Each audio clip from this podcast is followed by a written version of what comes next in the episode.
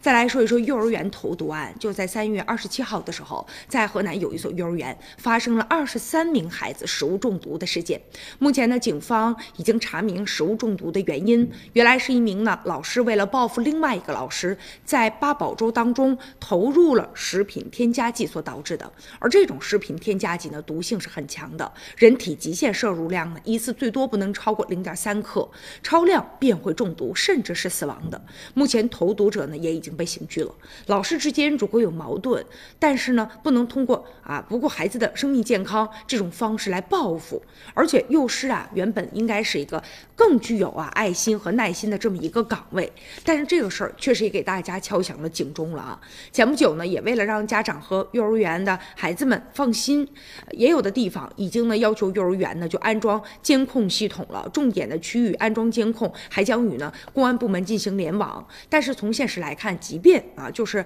全程都没有死角的话，也难免会有个别的人别有用心的人，他们的司机的啊，可能会对孩子们做出一些不利的行为。而且现在这个幼师啊，呃，确实是比较缺人的这么一个岗位，幼师的工资待遇和职业发展的空间，可能尤其是在民办幼儿园的时候啊，可能更少一些。所以这样一来，也会有一些民办幼儿园，他们呢就难吸引到一些优秀的，甚至是特别合格的一些幼师了。所以也造成现在呢，幼师这个行行业呢流动性比较大，水平呢也是参差不齐的。但是面对啊这样的一个现实的问题，我们要想办法去破解呢师资难，然后提高呢质量啊，提高老师他的这个责任心，也让家长能够更加的安心和放心呢。